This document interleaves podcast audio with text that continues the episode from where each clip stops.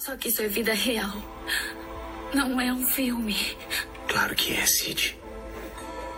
Tudo, tudo é um filme. Tudo é um grande e maravilhoso filme. Isso não é um filme.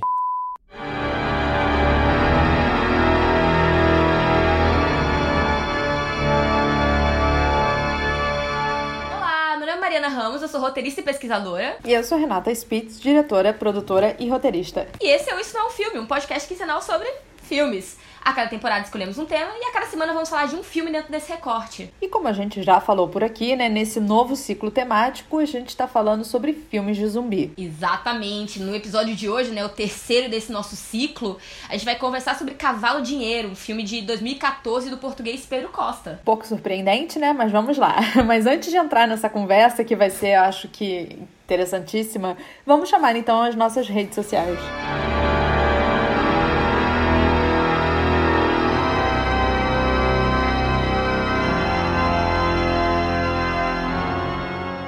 Vocês podem nos encontrar no arroba isso não é um filme pode, é, no Instagram e no Facebook. No Twitter vocês podem nos encontrar no arroba isso não é um filme. E vocês também podem mandar e-mails pra gente no isso não é um filme pode, arroba gmail.com. Isso é tudo sempre junto e sem acento, viu, gente? E, como de costume, gente, assinem o nosso feed, compartilhem com os amigos e deixem reviews. Lembrando que vocês podem nos ouvir no Spotify, no Apple Podcasts, no Google Podcasts, no Deezer, no Anchor e no Castbox. Vamos então pro programa? Pois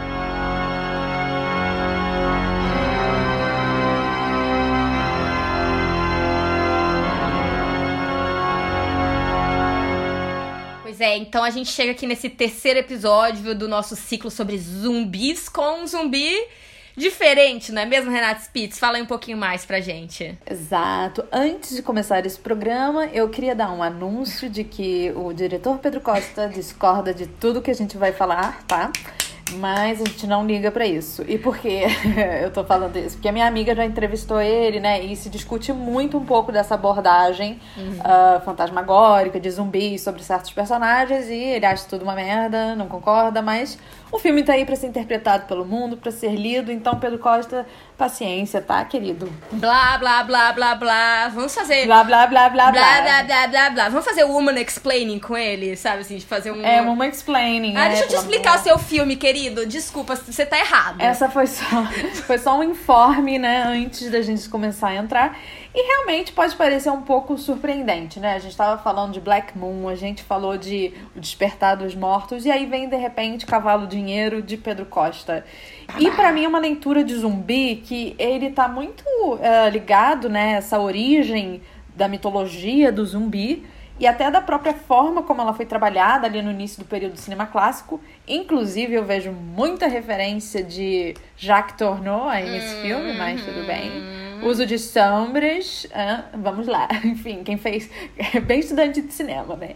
Vendo referências. Mas, enfim, eu acho que, querendo ou não, Pedro Costa discordando de mim.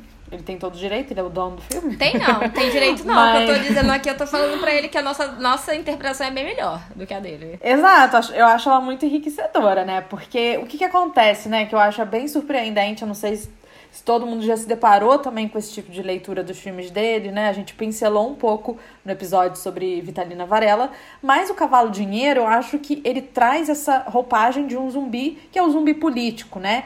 Que ah, se a gente tinha antes esse zumbi monstruoso, né? Esse morto-vivo, que ou ele tá ali é, fazendo alguma leitura racial por conta de um período da escravidão, aquele ser que é alienado e só trabalha e tem o seu mestre, como no início né, do cinema hollywoodiano, ali, quando ele vai abordar o zumbi, ou quando ele se vira aquele monstro da cultura pop, né? Como a gente falou que o Romero faz essa apropriação, e é o cara ali alienado da sociedade, o zumbi tem essa outra ah, outra representatividade. E é um monstro que se alimenta, né? Aqui não. Ele não tem essa monstruosidade na pele, ele não é aquele morto-vivo que realmente sai da sua tumba. Ele é um morto-vivo pela sua condição de imigrante nesse mundo contemporâneo. De né? existência, Esse né? é o zumbi. Exato, né? Então aqui, e isso tem uma análise muito interessante ah, que fala sobre outros filmes também do cinema contemporâneo, desses sujeitos, né, imigrantes que se tornam sujeitos sem identidade quando eles saem do seu lugar de origem e vão para a Europa. E aí tem a questão da documentação, né? Esses sujeitos que perdem a sua individualidade, como um zumbi, que viram ser alienado, né? Enfim. Eu acho até que uma outra, uma outra coisa dentro dessa, dentro dessa linha de o que, que é o zumbi. Quando a gente fala de monstro, a gente tem que falar de perigo, né? O monstro ele é um sinal, né? O mostrare, né? De onde vem a palavra monstro, essa origem da palavra que ele mostra, mas ele também é um aviso e um sinal de perigo. Aqui, eu acho que quando a gente fala, a gente não consegue falar no do zumbi monstruoso porque o signo dele não é um perigo para quem tá ao redor. Ele não simboliza um perigo para a sociedade. Hum, quer dizer, né? significa de uma outra forma aqui dentro, né? Assim, desse, desse lado político, desse lado do imigrante, babá, mas não é esse perigo de quem o vê na rua se assusta com ele e, né, assim, do tipo, ele é algo que feroz e bababá. Eu acho que tem uma outra leitura aqui para além dessa, dessa ferocidade, mas que ainda tá muito ligada, sim, a, a um certo medo, ao, ao medo do estrangeiro, ao medo. E é isso, do estrangeiro racializado, né, gente? Porque ninguém fica com medo do estrangeiro holandês, né? Ninguém tá com medo. Sueco. Exatamente. Ninguém tá. Que devia tá. Que devia tá. Porque esse povo gosta. Eu morro de medo deles aqui. Exatamente. Se chega... Sempre que vejo um, eu falo, ih, vamos sequestrar, vamos levar pro Midsommar. Exato. Vou levar pro Midsommar, vou levar pra um calabouço dentro de casa e fazer você ter filhos e ter filhos com seus filhos, sabe? Umas coisas assim que esse povo do, desses lugares aí gosta, sabe? Então eu tenho medo desse povo. Mas é como estamos falando aqui, né? Realmente. Essa, mas é isso, assim, eu acho que tem mas acho que tem realmente um lado diferente dentro dessa, dessa apropriação, porque é uma apropriação onde. Acho que a gente pode. A gente vai falar com certeza isso mais ao longo do episódio, mas é que o horror vem de outro lugar, né? É um outro horror. Sim, é um outro horror e uma outra representação também desse, desse próprio monstro que a gente estava falando, né? Lembrando sempre, né, se quem não, não ouviu ainda, no primeiro episódio que a gente fala sobre zumbi, a gente está indo lá atrás de onde vem essa mitologia, em termos do, da religião do voodoo, né, do próprio zumbi, e o que que isso aí também tem, né? Por que, que é ele é um morto-vivo, né? Por que, que ele é esse ser alienado? E como que o Pedro Costa ele vai fazer essa leitura histórica aqui dentro, na segunda nossa leitura? E para falar um pouco do filme, né? Como a gente já disse, escrito e dirigido por Pedro Costa, né? Exatamente. Ele estreia em 13 de agosto de 2014 no Festival de Locarno. Eu lembro que na época eu consegui assistir no Festival do Rio, né? Não uhum, sei se exato. ainda tá rolando, mas enfim. E ele, bom, rodou o mundo afora nos festivais. Ele, acho que não sei se ele foi premiado em Locarno. Eu não tenho certeza. Sobre a premiação eu não cheguei a olhar. Mas é isso, né? Ele estreia aqui, né, no Rio, como você conseguiu assistir, no dia 30 de setembro de 2014, no Festival do Rio, né? Isso é a estreia brasileira do filme. Sim. E a gente tem a ficha técnica, né? A imagem, o Pedro Costa também faz, junto com o Leonardo Simões. A montagem é do João Dias. A correção de cor é do Gonçalo Ferreira. O som é do Olivier Blanc e Vasco Pedroso. E a sinopse, né? O filme de Pedro Costa acompanha a aventura numa noite aparentemente interminável, mergulhado no sinistro Chiarosco e assombrado pelos fantasmas de seu passado. Não sei o que é Chiarosco, gente. Chiaro escuro, amiga. Chiaro escuro. Ah, Chiaro escuro. É. Mora aqui há três anos, eu não sei. Não, mas é Chiaro escuro, porque a palavra é, é em italiano, amiga. É o Chiaro escuro. É Chiaro escuro? É, é, claro, é. dessa sombra, sombra e luz. Sombra e luz. Costa transforma sua exploração da memória em uma experiência cinematográfica encantadora, né? Enfim, Exatamente. os atores, que não são atores, são o próprio Ventura, é, a Vitalina Varela faz aqui a aparição, né? Exato. Tem o Tito Furtado Bem-vindo Tavares, entre outros, né, que vão aparecer. Exato. E é bom lembrar que esse é o penúltimo filme do Pedro Costa, né? Como a gente falou aqui, a Renata acabou de citar a Vitalina Varela e o filme Vitalina Varela é o último filme dirigido por ele, né, em 2019, que a gente abordou, né, para quem tiver interesse aí na, na obra do Pedro Costa no episódio 22. Então fica aí a, a dica para vocês, bonitinhos. E para falar um pouco, né, tem essa coisa da categorização do filme sendo um filme etnográfico, de fix, doc ficção. Para mim é uma ficção, né? Uma ficção que, se, que pega né, desses sujeitos que vão ali emprestando um pouco da sua vida e ajudando você a ficcionalizar algo, né? A representar algo que parte da vida desses caras, né, pra fazer. Né? Não, sim, com certeza. Eu acho Enfim. até interessante quando a gente pensa nisso, assim, que eu acho que é uma discussão que a gente chegou a ter no primeiro episódio dessa própria temporada, né, quando a gente falava sobre é, os, é, os travel logs escritos pelo, pelo pessoal que ia pro Haiti, né, pros americanos que iam no, no Haiti, que serviam quase como documentos reais sobre o que estava acontecendo ali, sendo que não era. E o que, que do documentário também na ficção, né, gente? A gente tá sempre ficcionalizando nossa própria vida e eu acho que essa, esses caminhos aí são tortuosos e é isso que o cinema porque o cinema contemporâneo, né, cinema moderno tal, ele acaba é, imprimindo, é a gente rever o que, que a gente acredita como verdade, como narrativa, como ficção, sabe? Eu acho que esse, esses caminhos são muito mais tortuosos do que a gente imagina. Até tô pensando agora aqui, aquelas que vêm com uma outra dica em The Staircase, né? Que, tá, que agora tá com a série ficção na, é, na HBO Max e tinha o Staircase, o documentário. Então, e esses caminhos entre o que, que é documentário e o documentário tá contando a realidade, sabe? Então, acho que é, é uma questão que tá aqui presente nesse filme, né? De o que, que é documental, o que, que é real, o que, que é documento, o que, sabe? Como é que a história é feita, né? Sim, sim. É, lembrar também que o, o, a primeira aparição né, do Ventura dentro de um filme do Pedro Costa ele acontece com o Juventude em Marcha, né? E aqui o filme ele está falando né, diretamente de uma questão uh, do passado. O tempo nesse filme ele é muito fundamental, porque existe uma perturbação desse passado, né, referente a esse 25 de abril, que é a Revolução dos Cravos, ou seja, é quando cai o regime de Salazar em Portugal. E você tem essa memória aí, né, que vai dar essa perturbação do personagem Ventura, né, como se ele fosse aquele uh, sujeito que ele tá perdido dentro de um passado, né? Tentando se encontrar dentro desse passado, né? E aí, é, o que a gente percebe dentro do filme, né? Tentando ser narrativa, porque o filme não é, é enfim, né? Nesse delírio de realidade, né? Desse 25 de abril, né? Enquanto os capitães fazem essa revolução e conquistam as ruas de Lisboa, existe um bairro chamado aqui Fontainhas, que fica na Amadora, que eh, a maioria do povo que morava lá na época, hoje em dia isso já nem é mais verdade, era o povo cabo-verdiano, né? Enfim, e esse lugar ele se torna um lugar meio assombrado por essa guerra colonial, né? Que é uma guerra que está acontecendo na África, né? Vamos, vamos dizer assim. E aí o que acontece? Os bem resumindo, né, começa a haver revoluções ali na África contra esse regime, né, contra essa questão colonial, porque, imagina, na década de 70, Portugal tinha colônia, gente, é tipo surreal, né?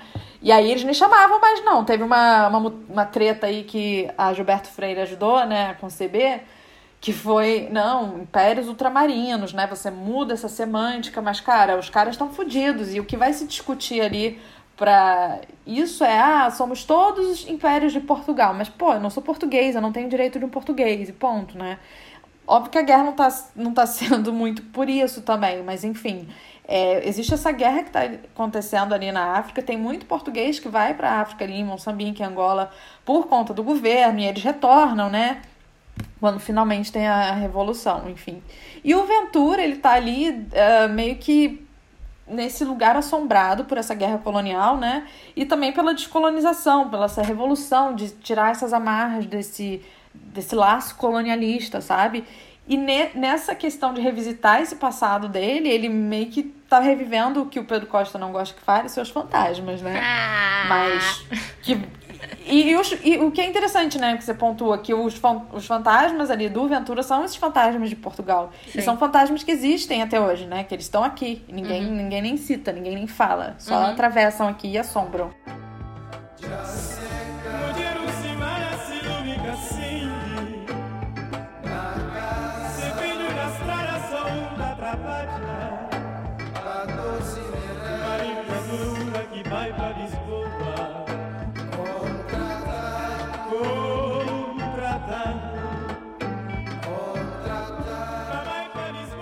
Eu acho interessante essa questão, assim, até dessa questão do bairro, né, das Fontainhas e tal, onde ela ficava, onde ficava, né, e que acaba sendo é, demolido em nome desse progresso, né, é, e não existe mais, era, né, e quantas vezes a gente não vê isso dentro dessa dessas histórias de. É isso, né? De é, reorganização é, até, como é que se diz, arquitetônica de cidades, né? Que aqui no Brasil a gente vê muito, tipo, o caso clássico do Rio de Janeiro no início do século XX, né?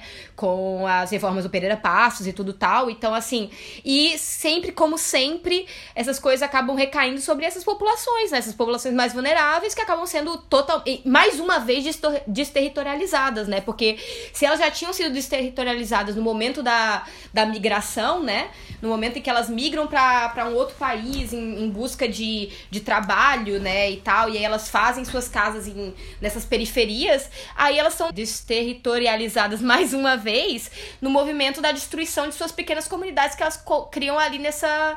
É, nesse, nessa migração, né? Então, assim, nessa diáspora, né? Então, assim, é algo é, é, um segundo um segundo movimento violento, né, também, com, com essas pessoas e tal. E o que mostra também muito dessa.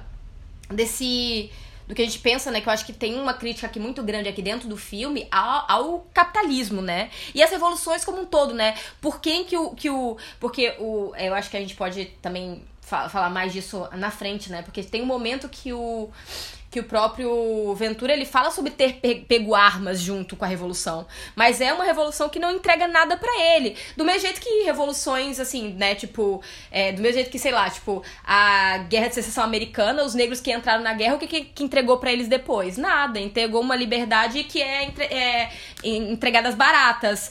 É, sabe assim, tipo, aí você. É, isso, isso é um movimento que a gente vê repetido é isso. E aí, aqui até a década de 70, você bota esses po povos marginalizados para pegar armas junto com você, né? Em nome de um, de um certo ideal democrático, digamos assim, ou, ou de progresso, ou qualquer coisa que a gente entenda como dentro de uma civilização ocidental, né? Como progresso. E depois a gente solta eles as né, na, na sarjeta e como se não tivesse nada. É isso, né, tipo, é, e novamente, né, tipo assim, o tanto de. É, todo o movimento que a gente faz aqui dentro da polícia brasileira, né, que queira ou não, também é um movimento disso, de, de você angariar pessoas pretas e pobres para um tipo de, de polícia que acaba sendo uma polícia contra pretos e pobres também, né? Dando uma certa ideia de uma de uma ascensão social, mas meramente como pacificação, né? Então tem muitas questões aí ligadas que é isso, que a gente só vê aqui, mas um movimento mais recente, né? Sim.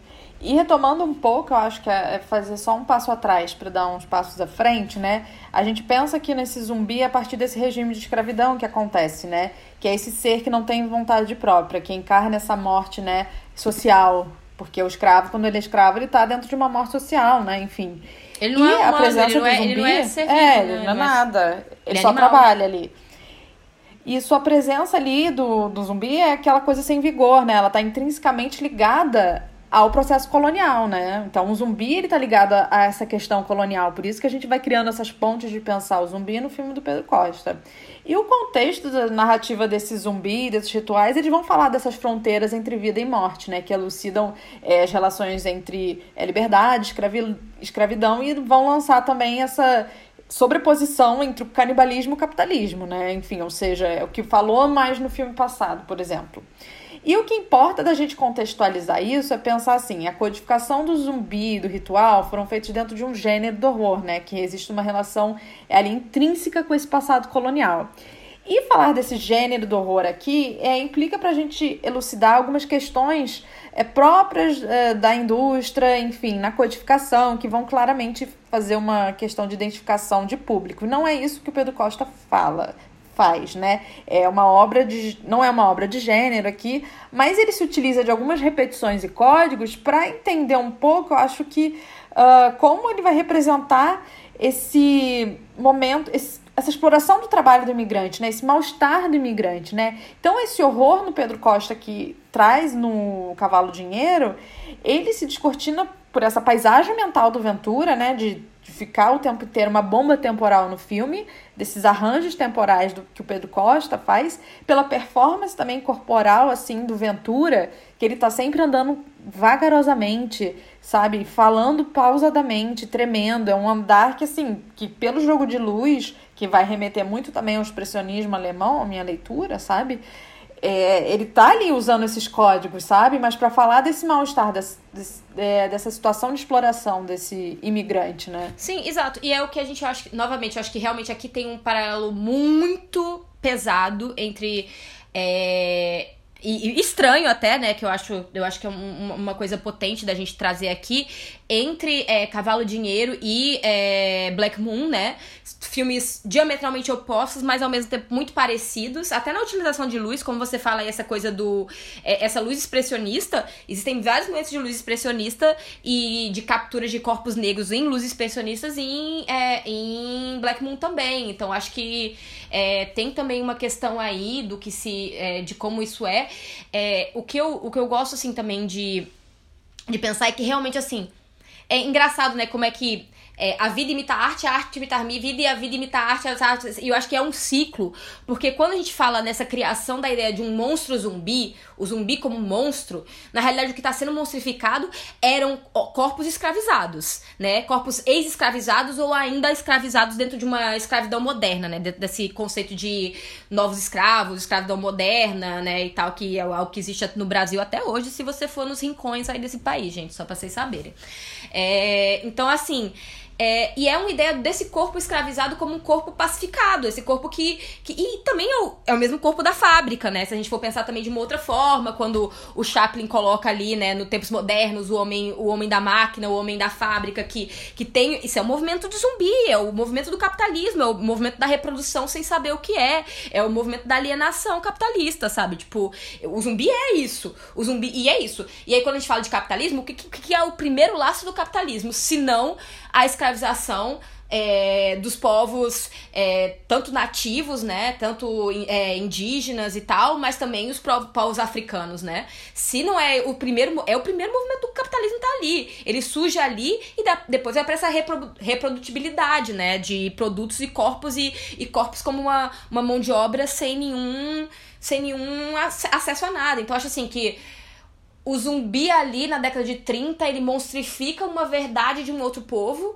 para gerar um medo sobre esse outro povo. E aqui o, o Pedro Costa, mesmo que ele não queira acessar, né, diga que ah, eu não estou trabalhando com a mitologia de zumbi, mas a origem do que ele está falando é a mesma. É o mesmo corpo, é o mesmo corpo é, forçado a trabalho, né? Então eu acho que.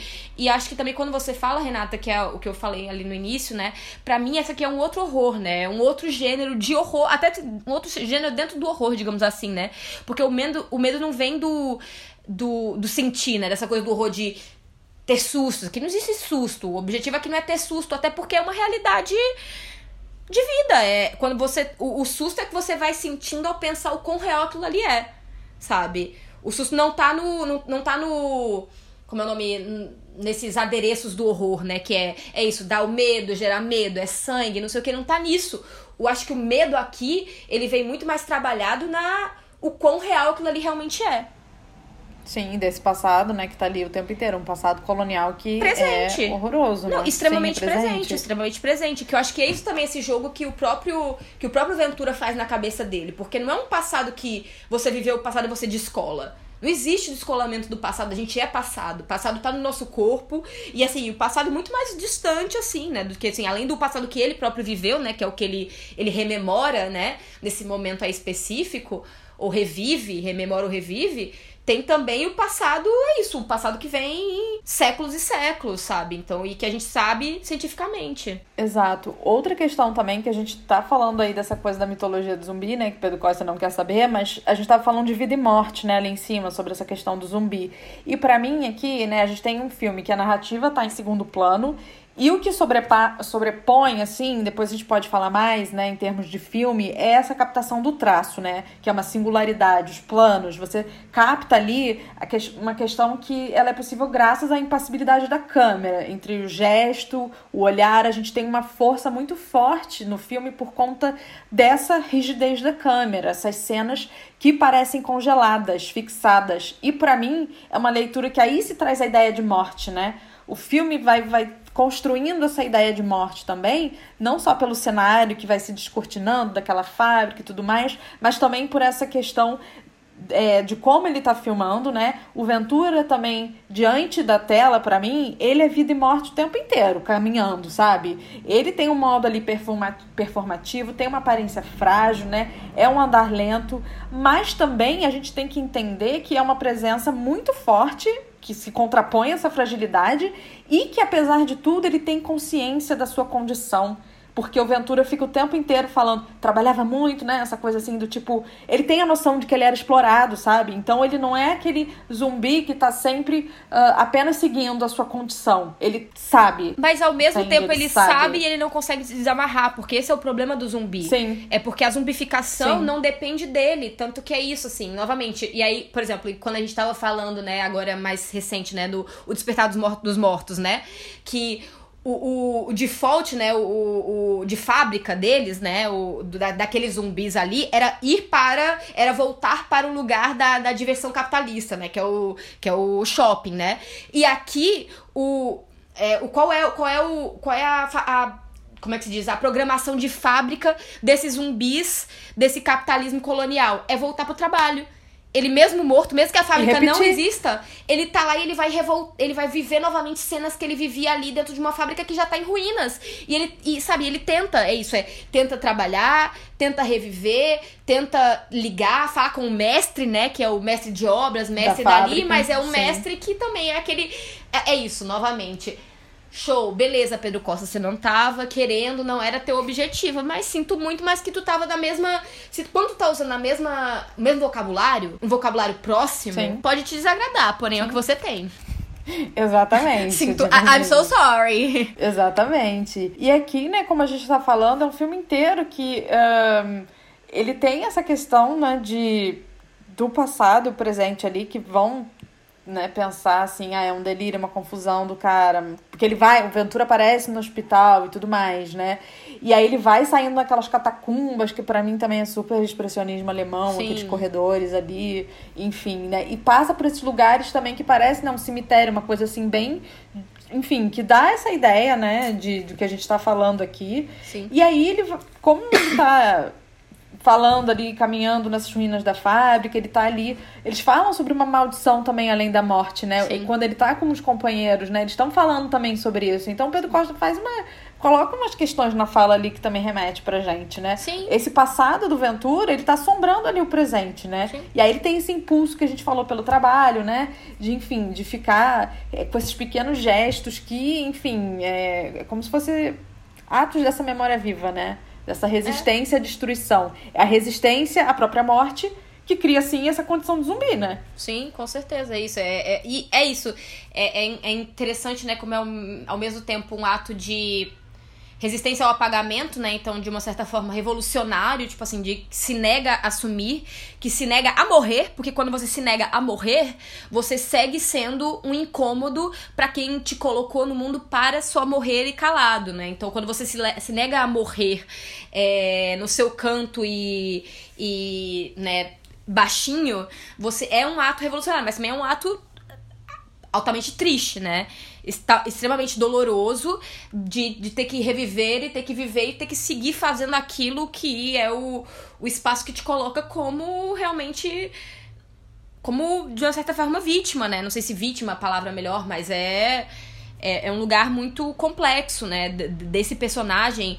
E é isso, quando se fala assim, tipo, ah, ele não gosta de falar de fantasmas, mas eles são fantasmas, sabe?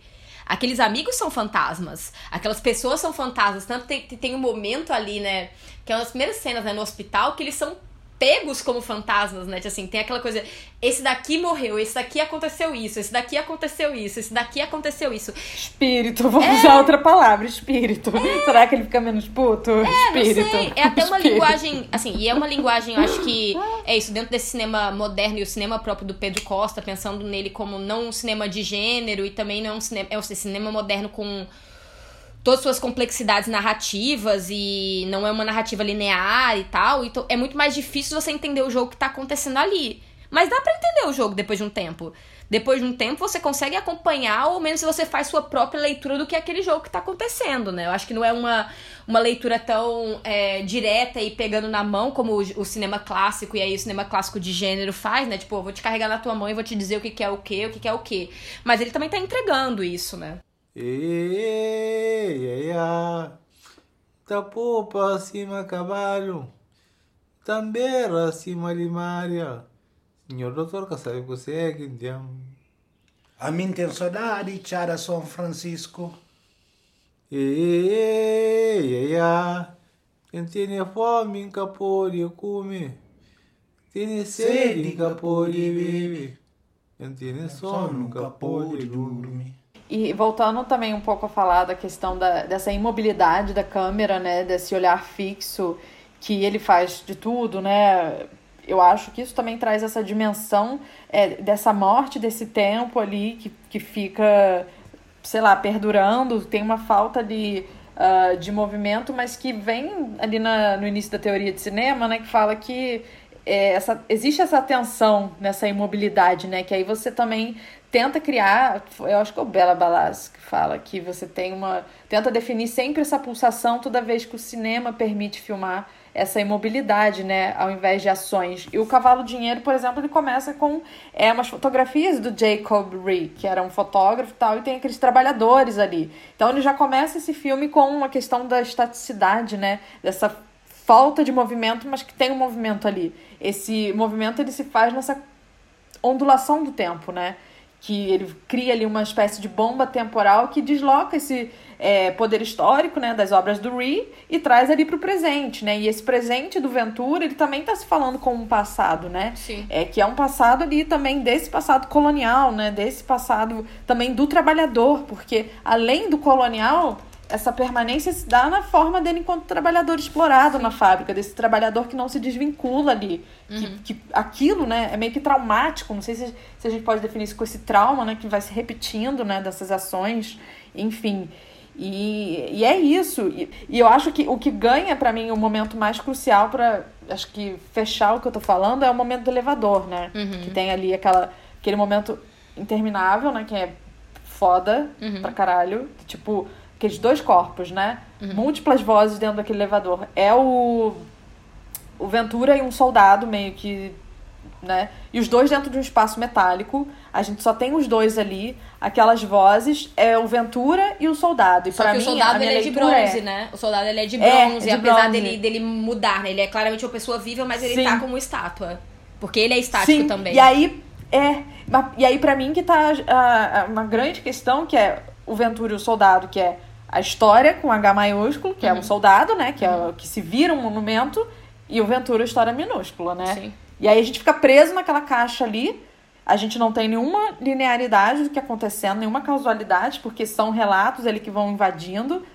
E a gente, enfim, pra mim é um acontecimento ali, de um presente que fica permanente. A gente tem ali um passado também que tá nesse horror dessas narrativas e esses dois su- sujeitos, sei lá, monumento confrontado, né? Peso da história o peso da história. Sim, com com H certeza. minúsculo. E aí, pra mim, tá a força política do filme, no fim. Sim, assim. com certeza. Eu acho que agora você até abre, abre uma, uma brecha pra uma coisa que eu tava querendo falar e que também se liga à questão que você tava falando da estaticidade das fotos ali do início. E o que é essa própria estaticidade, né? Porque quando essas fotos, quando elas aparecem, como você falou, são, são pessoas pegas no momento do trabalho, né? E você pensar que esse é o. Re... Provavelmente, de algumas daquelas pessoas, esse é o único registro que existe que sobrevive dessas pessoas. Elas foram capturadas e registradas historicamente dentro do momento do, do passado, né? E quando a gente fala até de micro-histórias e histórias de. de e, hum, sei lá, é, histórias da- dos esquecidos, né, dos apagados, eles geralmente só ganham um momento histórico, seja no passo do trabalho, né, no, no passo de engrenagem, aí a gente vai falar, sei lá, né, tipo, ai, quem construiu as pirâmides, né, é, é- quem ganha o nome é Ramsés, mas tinham milhares e milhares ali de egípcios fazendo aquilo dali, né, e esses trabalhadores esquecidos que só tem que só tem existência frente à obra que eles criaram dentro do dentro da própria escravização ali, né? Dentro, dentro do, próprio, é, do próprio ciclo de trabalho. E até muito mais recentemente, aí isso é uma coisa que a gente revê aqui. E aí, até hoje, muitas pessoas, assim, pessoas pobres, pessoas é, negras, pessoas de rua, que só têm existência no momento que elas encontram o quê? No momento que elas encontram o Estado. No momento em que elas se tornam estatística, que elas encontram a polícia, que elas encontram, sabe? É só assim que essas pessoas é, encontram vivência. Elas só são registradas a partir do momento que elas encontram o quê? A lei.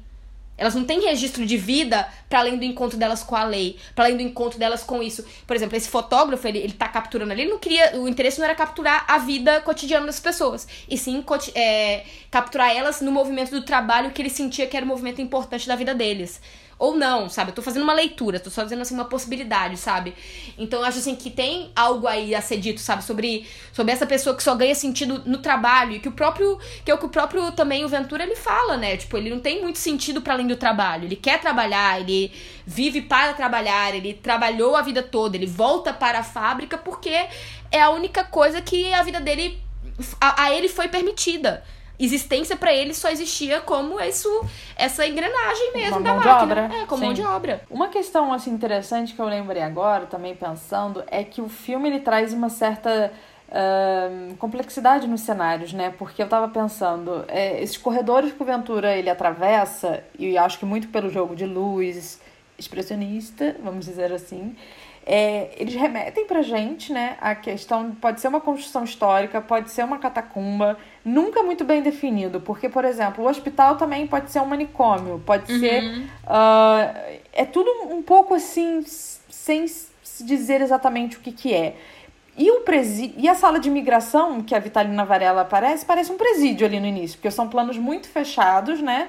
E aí você tem toda a questão de documentos ali, que eu acho que aí vem essa questão do, do zumbi como imigrante, né? Esse sujeito que, porra, demorou pra tirar o visto, né? Que é o caso dela, e ela não foi ver o... a morte do marido. O marido Sim, morreu e, e ela novamente- chegou três dias depois. E aí, novamente, essa, essa preocupação que o Pedro Costa tem em ler os registros que eles têm dentro da. É isso. O que, que essa sociedade diz com essas pessoas? Por que, que as pessoas existem? Porque existem documentos dentro dessa sociedade, seja uma, um é, atestado de óbito, seja o, é, o de nascença. Então, ele, ele tem essa preocupação porque é a única existência que o Estado permite a essas pessoas. Quando permite, a, a existência, o resquício, o rastro da pessoa é esse. É o dentro desse. E aí também eu acho que tem muito uma questão do tipo. do casamento também, sabe? Esse, esse ato. é, é, que, né, de, um, de uma certa forma social, de uma certa forma religioso, mas também institucional, né? O, o, o papel da certidão de casamento, onde tem datas, onde mostra que tal pessoa conheceu tal pessoa. E o, o fato da Vitalina conseguir o passaporte dela para Portugal é só porque existe esse outro documento que linka a vida dela com esse outro homem em Cabo Verde, né? Então, assim, é uma existência muito limitada. É uma existência que se limita a esses rastros, aos rastros que essa sociedade permite a essas pessoas. Sim, sim, totalmente. Ele, e ele só. É, é esse ser que tá buscando também, de certa forma, né? Uma vida depois da morte, né? Essa morte desse lugar de origem, né? Que é afetado pelo colonialismo. E aí eles se, se lançam, né? Nesse mundo da Europa, né? Nesse mundo de novas oportunidades e tudo mais, que seria, né? Esse... E aí eles vão ser os mortos-vivos desses lugares, né? Porque a existência pra eles nunca é- vai ser completa, né? É, sim, é- exato, sabe? Então, eu, eu acho interessante é, é isso. Querendo ou não, ele vai confrontar também uma existência de uma figura de um zumbi anterior como esse, né?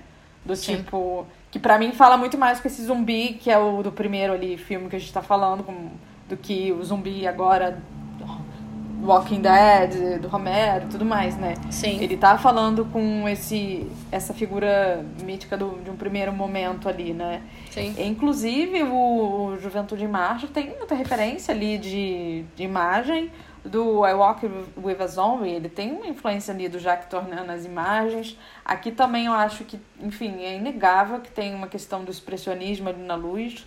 Dizem que ele demorou uns, sei lá, uns sei quantos meses para fazer um plano do Ventura com ali naquelas catacumbas que tem aquela luz foda na cara deles e que aquilo demorou 70 anos para fazer, porque é um é um é um processo muito artesanal de filme. A gente já falou um pouco disso Sim. no Vitalina Varela. Exato. É, não, com certeza, é isso também. Tem, essa, tem esse quase artesanato também de conseguir, é, conseguir capturar esses lugares que são escondidos, né? Que são propositadamente escondidos, né? Se você for pensar isso, tipo, é, a possibilidade de luz elétrica ali não parece muita, né?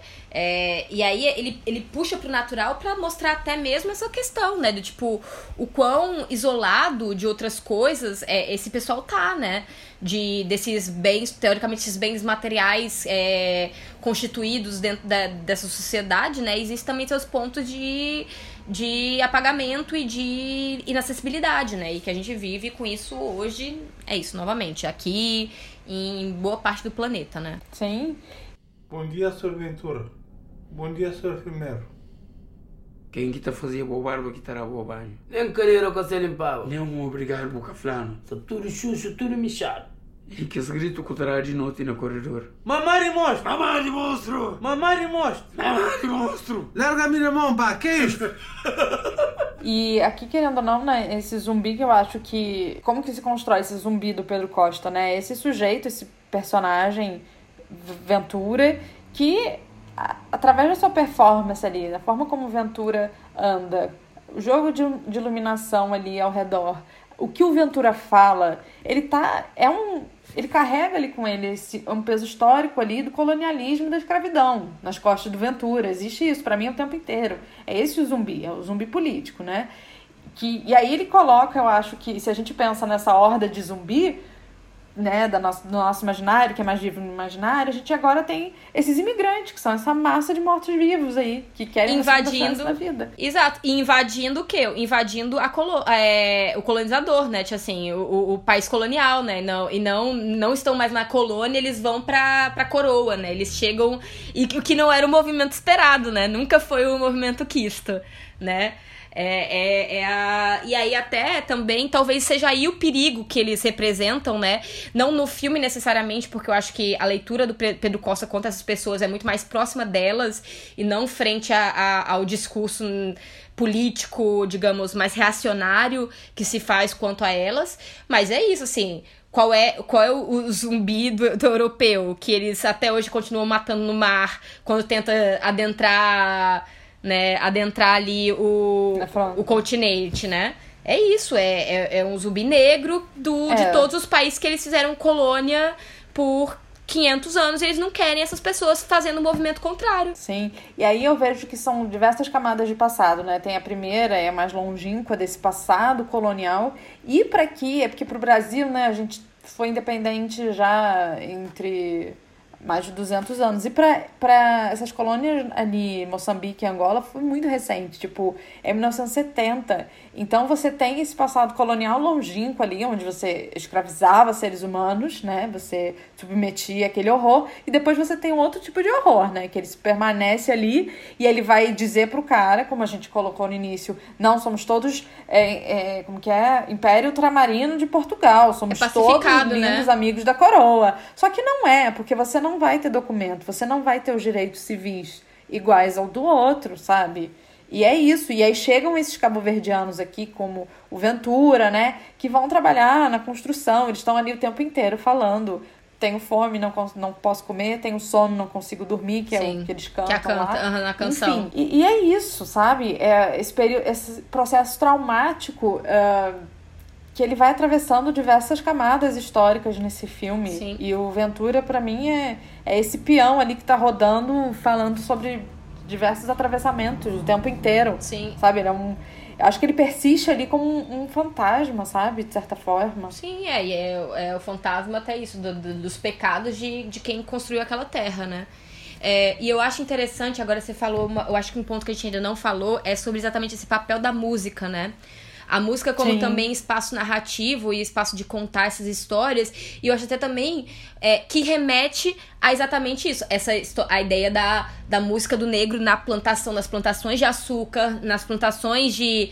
É, né, onde eles, quando, quando eles são escravizados, esse ato de cantar como espaço de resistência e existência também, né? E aí seja sonora e espacial também, né? E aí que acaba atravessando, é, atravessando séculos, né? Como cultura, né? Não, sim, sim. Se eu não me engano, essa música que toca no filme é. Ai, dos Tubarões, era um grupo da época, assim. Depois a gente uhum. pode ver mais algo a respeito, mas enfim. Sim, tem a questão da música, ela é, ela é tipo, ela é um marco, assim, no filme. Ainda mais que é, é um filme sempre muito, maior parte, silencioso, né? Então, uhum. assim, Não, e é isso. Rígido, eu, então... eu acho muito específico a forma como ele escolhe pra cantar essas músicas, porque elas são cantadas geralmente ou entre uma pessoa cantando, e é isso, é o trabalhador que tá na colheita, trabalhando, cantando, e é isso, o trabalhador negro, né, que é que vem ao menos na minha cabeça imedi imediatamente, tipo, cantando enquanto tá trabalhando, e como forma de resistência e existência e sobrevivência,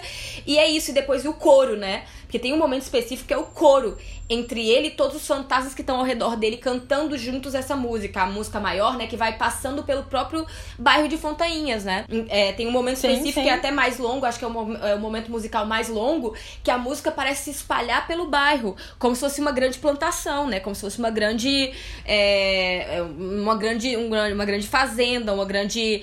Né, ali onde você tá no trabalho e ali tá, tá vindo da onde? Tá vindo da terra, tá vindo do próprio chão, que é o chão que foi cimentado por eles, que foi as paredes que são é, levantadas por eles. E, ok, a gente tá aqui aí nesse movimento, né? Tipo, ah, falando de Fontainhas, mas a própria cidade, a própria Lisboa, onde eles nunca adentram efetivamente, né? Em termos de dessa Sim, que cidade. a Almada, deixa eu só localizar. É, a Almada aqui, gente, é uma ponte depois do Rio, ou seja, lá na puta que pariu. É, segregação. Não, não vou dizer na puta que pariu, não. É, segregação, mas não tá em Lisboa. É, Almada. segregação Tem espacial, que atravessar né? a ponte. É, segregação espacial e é uma favela tal qual as favelas que a gente tem aqui. É, seja no Rio de Janeiro, seja em outras cidades, o espaço de favelização ao, ao redor do Brasil também, Sim, né? é. Onde eles ficam, sim. Almada propriamente não. Almada é super bonitinho. Mas ali dentro daquelas comunidades de fontainhas onde eles existiam, ali...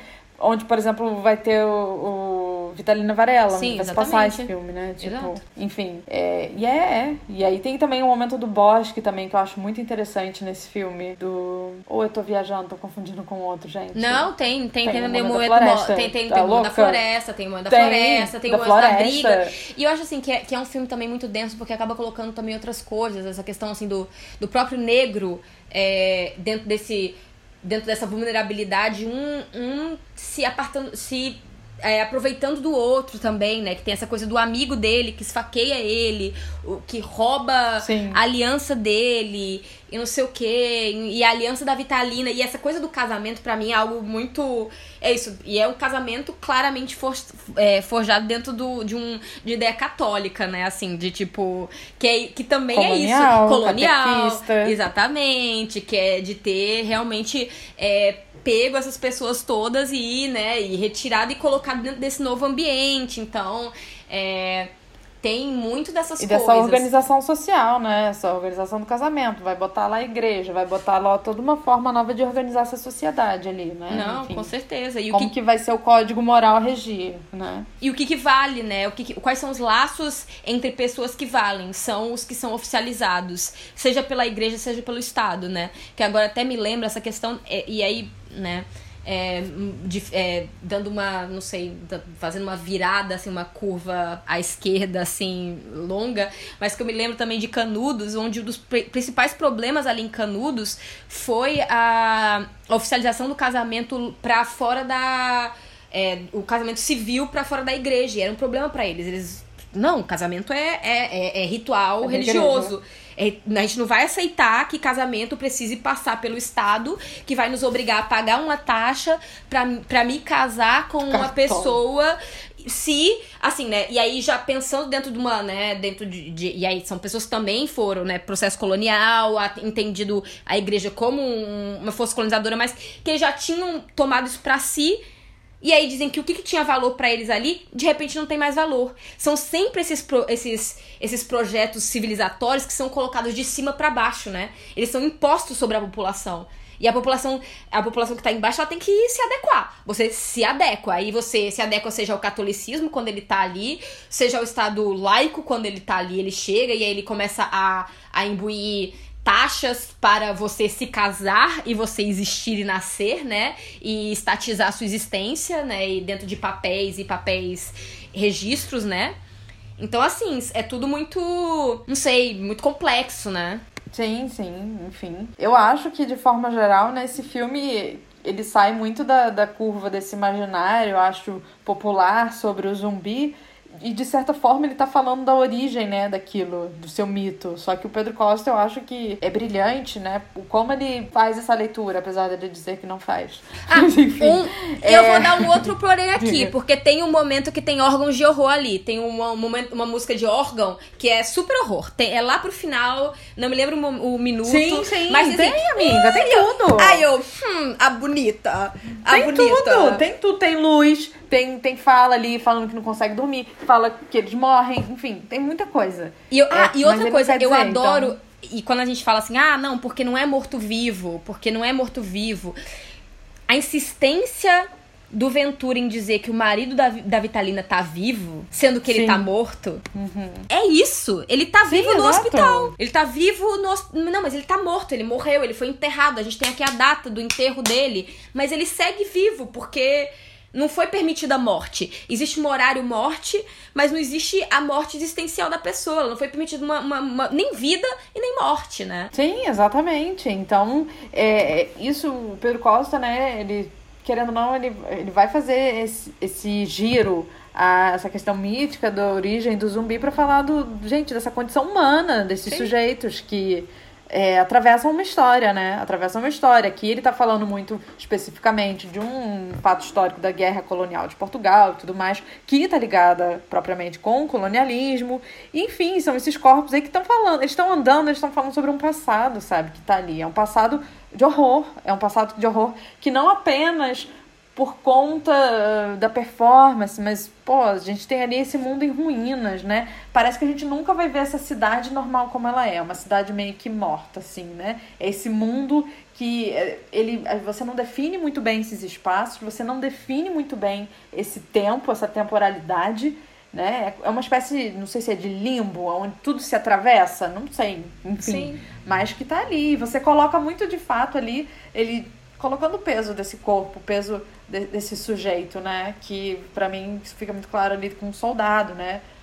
Qual Sim. é o peso que ele vai ter? Nenhum, né? Um trabalhador vai ser isso, sabe? Sim. É isso. Nosso zumbi hoje é esse. É, sabe? e o máximo que ele vai conseguir é ficar preso com, com, né, com, esse, com esse símbolo histórico dentro de um espaço hermético é, deslocado, né? Frio. É, nossa, pra mim é. Porra, na moral, sugar o cérebro, porque pra mim é tão foda. Você vai pirando ali dentro dessa sequência que é, enfim, esse espaço metálico, aquelas vozes, tudo e pá. Enfim, eu acho que aqui nesse filme o que a gente tem, portanto, é esse é um zumbi político, né? É claro que no do, do Romero a gente estava tendo várias leituras políticas também, propriamente, mas aqui ele não é esse zumbi mainstream, sabe? Com a pele caindo, vai devorar que todo come mundo, pessoas. não. Não. ele não come pessoas. O que o que co- come, não. O que Ele come é- pessoas é, o, É. é o capital. O que come pessoas É o é, o, é, a, é, a, co- é a colonização. É, isso já comeu, elas já estão comidas. Não, não é um zumbi que come o outro. É, o, zumbi que come e que cria um zumbi é a sociedade ao redor, né? É sociedade branca, colonial, é, classe média, classe média alta, e ricos e não sei o quê, que simplesmente transforma essas pessoas em zumbis pra poder ser a mão de obra. E é isso. Sim, exato. É. E acho que para fechar, né, esse é o zumbi que a gente traz aqui, né? Que é tão zumbi quanto os outros, querendo Pedro Costa, não. Exatamente. Bom, gente, esse foi mais um episódio do nosso ciclo sobre zumbis. Nos vemos novamente no próximo episódio, daqui a duas sexta-feiras. Então a gente se fala por lá, gente. É isso. Até. Um bom fim de semana, gente. É isso. Beijos.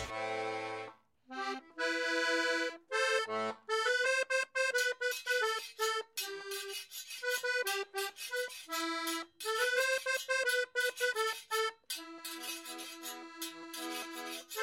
you.